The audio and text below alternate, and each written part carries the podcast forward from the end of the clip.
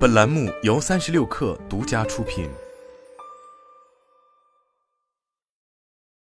本文来自新浪科技。曾经风光无限的百万豪车捷豹路虎，在中国市场的存在感越来越弱了。捷豹路虎近日公布的财报显示，二零二三财年第三财季，其在中国市场的销量仅为二点一七万辆，同比下滑百分之八点五。二零二三财年前三财季累计销量为六点五七万辆，同比下滑百分之十三点八。在频繁的质量问题之下，捷豹路虎的豪华车品牌形象也是一路陨落，与低迷的销量之间形成了恶性循环。拿什么来拯救这个没落的车中贵族？近日，捷豹路虎公布了二零二三财年第三财季财报。数据显示，本财季捷豹路虎全球营收达六十亿英镑，盈利二点六五亿英镑，而上年同期亏损九百万英镑，实现了扭亏为盈。不过，从零售量数据来看，捷豹路虎本财季面临着喜忧参半的局面。财报显示，捷豹路虎第三财季全球零售量为八万四千八百二十七辆。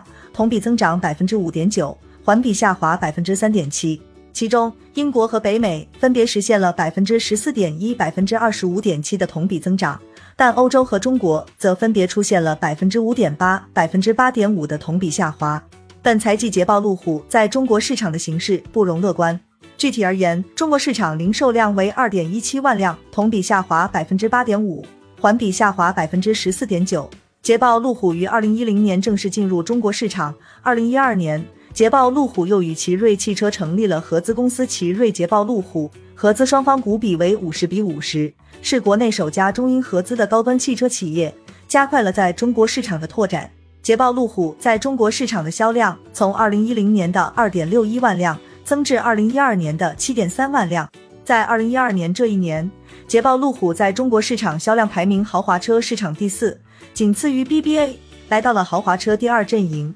一直到二零一七年，捷豹路虎在中国市场到达发展巅峰，当年累计售出了十四点六万辆，占到了捷豹路虎全球市场近四分之一的份额。不过后来，捷豹路虎在中国市场的销量便一路下滑。从二零二三财年来看，第一财季捷豹路虎在中国市场零售量为一万八千五百辆，同比下滑百分之三十一点六。其中，奇瑞捷豹路虎零售量为一万一千零一辆，同比下滑百分之二十五点七。第二财季捷豹路虎在中国市场零售量为两万五千五百一十八辆，仅同比微增百分之零点一。其中，奇瑞捷豹路虎零售量为一万五千两百一十一辆，同比增长百分之四点七。第三财季捷豹路虎在中国市场零售量为两万一千七百二十七辆，同比下滑百分之八点五。其中，奇瑞捷豹路虎零售量为一万两千零二十五辆。同比下滑百分之十二点二。昔日在中国豪华车市场风光无限的捷豹路虎，在销量上已经掉队了。数据显示，二零二二年上半年，豪华车品牌在中国市场销量排名中，昔日位居第四的捷豹路虎已经跌至前十名开外。业界认为，捷豹路虎在中国市场的衰落有着多方面的原因，比如电动化转型过慢、合资体制管理问题等。在各大豪华品牌都在大力推进转型时，捷豹路虎一直没有推出有竞争力的新能源车型。由于合资品牌需要外资品牌的车型导入，奇瑞捷豹路虎的车型迭代也因此受限。二零二二年就有媒体报道称，奇瑞和捷豹路虎在合资企业奇瑞捷豹路虎中的股比或将发生变化。内部讨论很激烈，外资方面希望拿到更多股份，取得控制权，但并不清楚奇瑞的想法。知情人士称。一旦股比生变，该合资企业在战略及经营方面也可能迎来较大变化。还有一种观点认为，捷豹路虎的衰落是因为质量问题。捷豹路虎在进入中国市场早期，定位百万豪车，